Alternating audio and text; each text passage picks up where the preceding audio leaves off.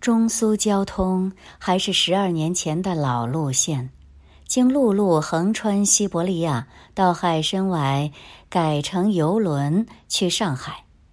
中国官员的阿谀谄媚早已是中国传统文化的一部分。驻外工作人员岂敢怠慢这位荣归的蒋委员长的公子呢？总领事全世恩非但亲迎。且花了两万卢布的巨款，隆重接待。方良初次离国，新奇而刺激，对他生于斯、长于斯的苏联，他并无依恋。他憧憬着的是一个新天地。轮船先靠香港，蒋纬国奉命专程南下迎接。一九二五年在广州分手的时候，他才九岁。现已是二十一岁的小伙子，金国比他大六岁，这一年二十七岁。嫂嫂俄国人，大家语言不通，但侄儿侄女好漂亮的中俄混血。弟兄俩久别重逢，有说不完的家常。从韦国嘴里，他才知道，蒋先生于一九二七年的十二月和宋美龄结了婚。阿母陈洁如被安排送到美国，停留五年，重返上海。毛夫人、姚夫人仍居奉化乡间。沪上稍停，经国即去南京拜见父亲和美龄女士。传说蒋先生等了两个星期才和金国见面，原因是。对金国在《真理报》发表的公开信有点难以原谅，后来还是陈布雷进言才给予宽恕。问到儿子的打算，金国表示愿在政治工业间任择其一。蒋先生吩咐先去奉化看看阿娘，休息休息再说，来日方长。金国夫妇从南京去杭州。特由军委会机要室主任毛庆祥中将陪同，下榻西子湖边，挑他生日那天返乡与毛夫人团聚。金国经过了马克思主义、列宁主义长时间的陶冶，口头上怎么保证，蒋介石还是不怎么放心的。金国说：“父亲因为我童年就已出国。”而在国外时间又太久，怕我对中国固有的道德哲学和建国精神没有深切的了解，所以又特别指示我研读国父遗教。说穿了，蒋先生就是要给金国洗脑，要把马列主义的意识形态清除得一干二净。那份旅俄报告，用共产党的术语来说，就是金国的思想总检查。只是程度有差别，能满足一下蒋先生的歇斯底里，也就可以顺利过关了。帮助金国读书的担子落到徐道林身上。徐道林担任过江苏省民政厅长，荣拜太师。蒋方良中文一窍不通，总不是办法，需要从头学起，请位慈溪籍的女老师教他学中国语文。奉化的生活舒适安详，这时中国被迫进入全面抗战，但华东地区尚能苟安一时。直到第二年去江西赣州，他的隐士生活始告结束。蒋青天，溪口的宁静淡泊和过去十二年的风风雨雨、颠沛流离的日子判若天壤。杭州湾北岸的京沪三角洲以铁骑四部，钱塘江南岸的沦陷只是时间问题。江西的封疆大吏熊式辉是很了解蒋先生心思的，他提议经国到江西去，那真是太符合蒋介石的意思了。蒋介石一向分外的重视江西，和中共五年的厮杀在江西。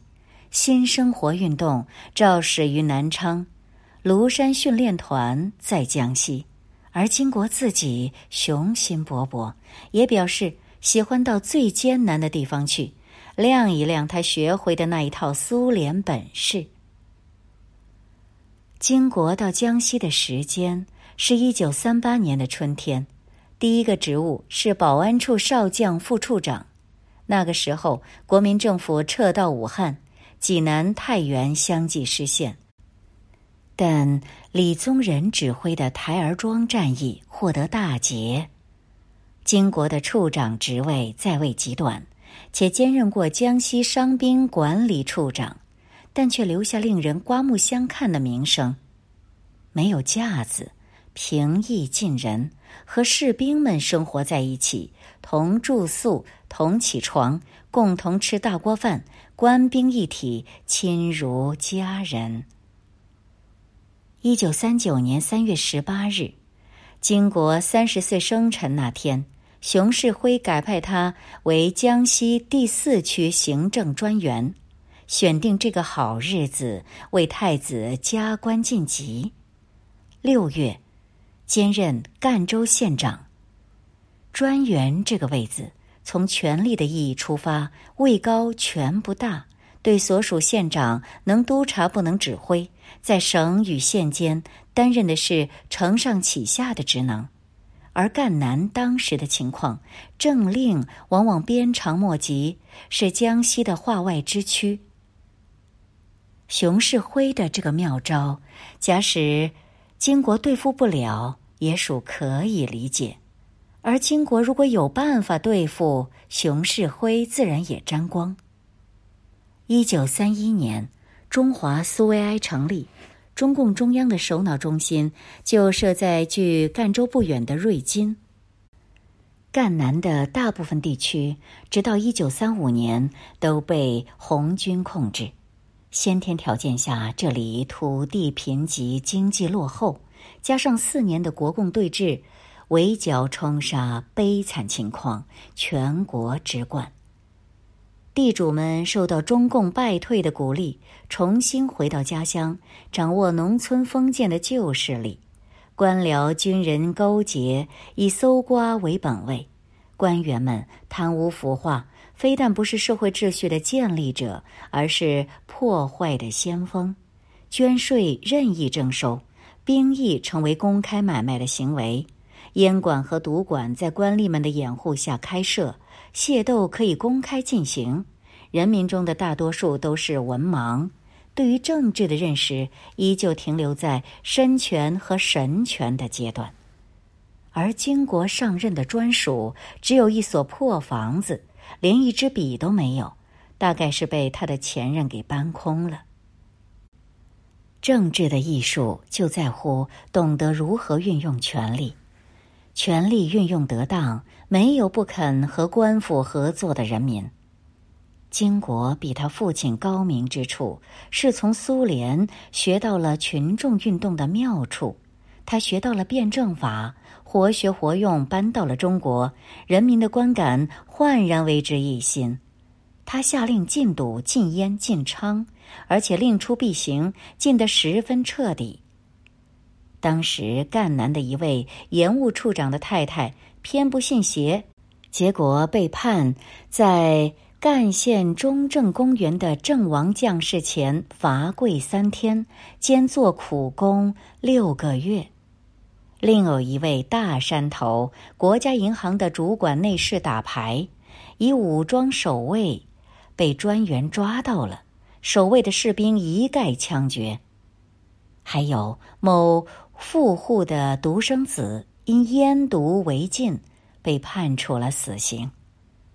金国喊出了很多动人的口号：“我们对赣南的浓厚封建力量。”毫不留情，持极严格的手段，用坚决的革命手段去打击他们。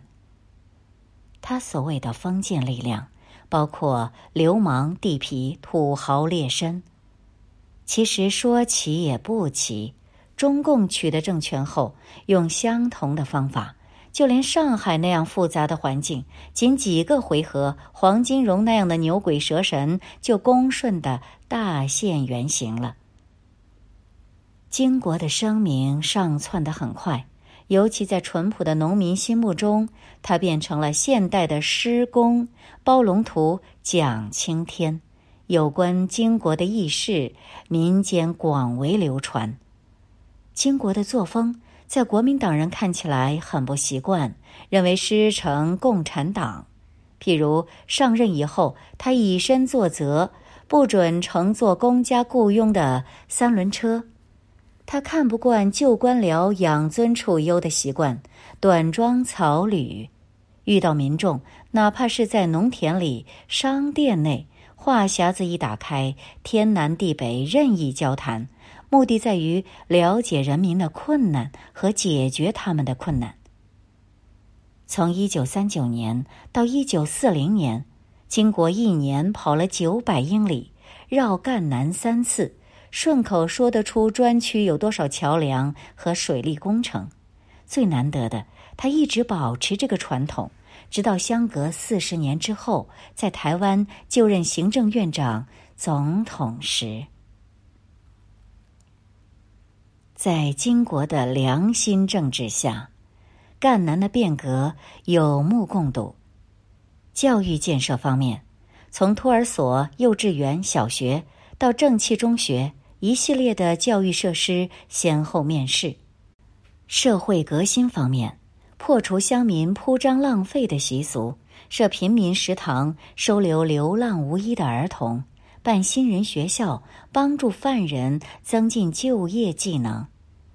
经济政策方面，金国采取的是统治式的经济，战时纸币贬值，通货膨胀，人民遭殃，政府束手。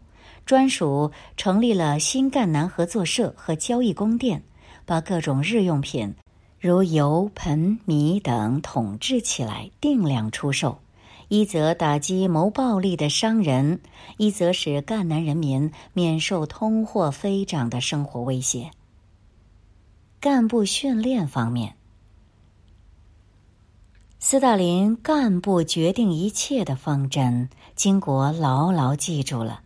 赣南的黄埔抗大在虎冈开办，他全神贯注、兢兢业业，和青年们一起升旗，一道赤膊跑步，在大门口的木牌上写着：“做官的莫进来，发财的请出去。”单凭这张成绩单已够中外瞩目了，连《纽约时报》记者都去赣南实地采访。金国的声望火箭似的直上云霄，但国民党内部那敏感的气息弥漫到了重庆的蒋先生那儿，指责专区的举措是苏联社会主义的中国版。更露骨的说法是，蒋经国是道地的共产党，赣南快被赤化了。而延安的中共领导阶层一样在聚精会神的密切注视着赣南的动态。然而，金国再努力也跳不出国民党的大圈圈。在苏联时，人家说他是带国民党本质的共产党；回到国内，他就成为有共产党气质的国民党。他好像什么都不是。他的冲力只能到某一限度就停摆了，而金国的如意算盘是以赣南为起点，江西有成绩，再推展到全国。事实证明，他了解苏联，却并不了解中国。国民党的烂摊子比他想象的要难弄多了。分析他的新政，热闹有余，成事不足。一旦动摇到国民党的根本，注定非败阵不可。以他公布的新赣南土地政策为例，规定土地分配依人口而决定，超额由中国农民银行照价收买，再转贷给佃农，地价由人民开会来决定，分五年还清。这是一种温和的土地政策，听起来很动人。后来陈诚在台湾实施就非常成功，但是当时的社会环境、经济条件，他办得到吗？垄断土地的土豪劣绅们封建保守，要改革，只有斯大林的方法才能彻底实行，使大地主都破产，国民党的根基就会动摇。内部的压力迫使蒋先生在众多谗言的围攻下，一方面默许金国的做法，一方面也不免感到金国锋芒太露，这就留下了金国终于离开赣南的伏笔。一九四三年，金国在赣南的工作终于告一段落，先交卸了赣县县长，十二月升任江西省府委员。一九四四年元月，远走重庆，出任三民主义青年团中央干部学校教育长，进入中央级工作。赣南的改革计划和他的去向一样，付之东流。伟大的西北。一九三九年十一月二日，金国生母毛福梅在溪口蒙难。这样一位善良且是虔诚佛教徒的老太太，等了十二年，刚和儿子媳妇儿团聚一载，被日军飞机轰炸夺去生命。丧母之痛，但是顾及到宋美龄的颜面。金国对母亲的事，只能是在日记里私下提一提。一九四一年，抗战进入中期，日军占领武汉后，气焰更盛，以武汉为战略据点，积极做点面的伸张。长沙两次会战如箭在弦，同时，那位爱抽雪茄的老狐狸丘吉尔下令停止对中国政府做财政上的援助。在这样悲观灰暗的气氛中，就重庆的领袖而言，唯一足以自卫的是来自新疆的喜讯：土皇帝盛世才终于被中央所制服，结束他在西北七年称孤道寡的割据统治。盛世才，辽宁人，少年时在上海中国公学读过书，留日返国，曾参加。韶州讲武堂受训，毕业后加入张学良的东北军，在郭松龄麾下充任下级军官。一九二七年担任国民革命军总司令部参谋。由于偶然的机会，邂逅了鲁孝祖，以军事才能应聘去了新疆。鲁孝祖是新疆统治者金树人手下的秘书长。引进这样一位野心勃勃的年轻上校，对新疆的当权派无疑是犯了极严重的错误。正如中国人惯用的比喻，“引狼入室”。果然，盛世才掌握了此一难得良机，利用渗透、拉拢等手段，合纵连横、运筹帷幄，几年间赶走了金树人，挤垮了马仲英。取笔自带，驰骋天山南北。盛世才不仅视南京的中央政府为无物，高举六星红旗，仿效苏联格博乌成立六星社，且公开导向苏联，信仰共产主义，标榜亲苏政策，不仅是建设新疆的最光明的灯塔，不只是解放中国的最明亮的灯塔。而且是殖民地半殖民地的被压迫民族争取自由、平等和解放的最明亮的灯塔。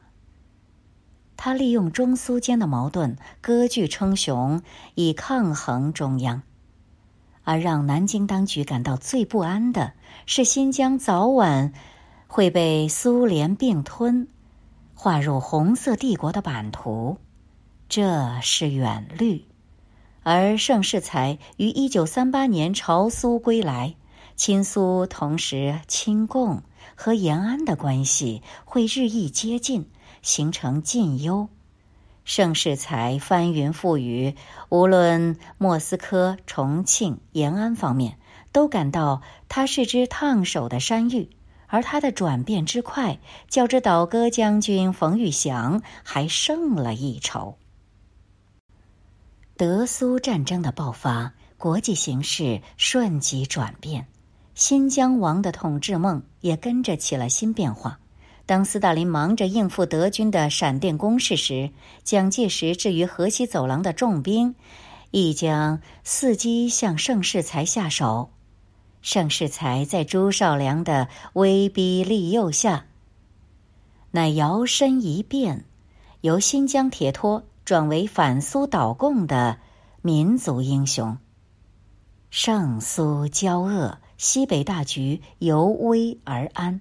青天白日旗取代了六星旗，抗战的低气压下出现这么个喜讯，重庆当局的踌躇满志可想而知。蒋介石考虑派金国去调大梁，是因为金国懂俄文，了解苏联，由他去比较放心，可以把盛世才的根从新疆的沙土里彻底的拔掉。而金国自己受到赣南经验的鼓舞，也颇为自信，认为收拾新疆这副残局非他莫属。蒋介石做事一向一石数鸟，金国的西北之旅，我们从局外推敲，至少可看出如下的层次：盛世才既从斯大林的怀抱里转变过来。中央的政策不外乎先联合再斗争。金国虽是赣南的地方官，但他是元首的儿子，他到西北是以蒋特使的身份，给叛将以安抚，给盛世才吃颗镇静剂。其次，蒋介石借这个机会，以安抚为名查访为实。从金国那里可以得到第一手的资料，洞悉新疆的虚实，作为未来对付盛世才的一招预布妙棋，让金国先去看看，熟悉一下情况，也为他取胜自代做准备。这老头子从来没有忘情西北，延安是他的心腹之患。有一点我们可以肯定。这时候的金国尚未经过权力的腐蚀，他热爱祖国，热爱民族。西北归来，金国总结此行的感想有三：一、确认西北地理的优越性，地大物博，有无穷尽的宝藏；二、强调西北是军事力量的重心，那里有新的中国空军，新的机械化部队。三，西北是经济文化交通的中心，是建设新中国的原动力。金国从西北回到重庆，仿佛发现新大陆，因此提倡建设新的西北，要为西北同胞谋幸福的生活。然而，父子之间的思想差距，好像总没办法靠得拢似的。蒋先生依旧沉溺在他的统御公式里。以妥协代替果敢，所以金国的主席梦没有圆成，而盛世才的官衔却愈加愈多。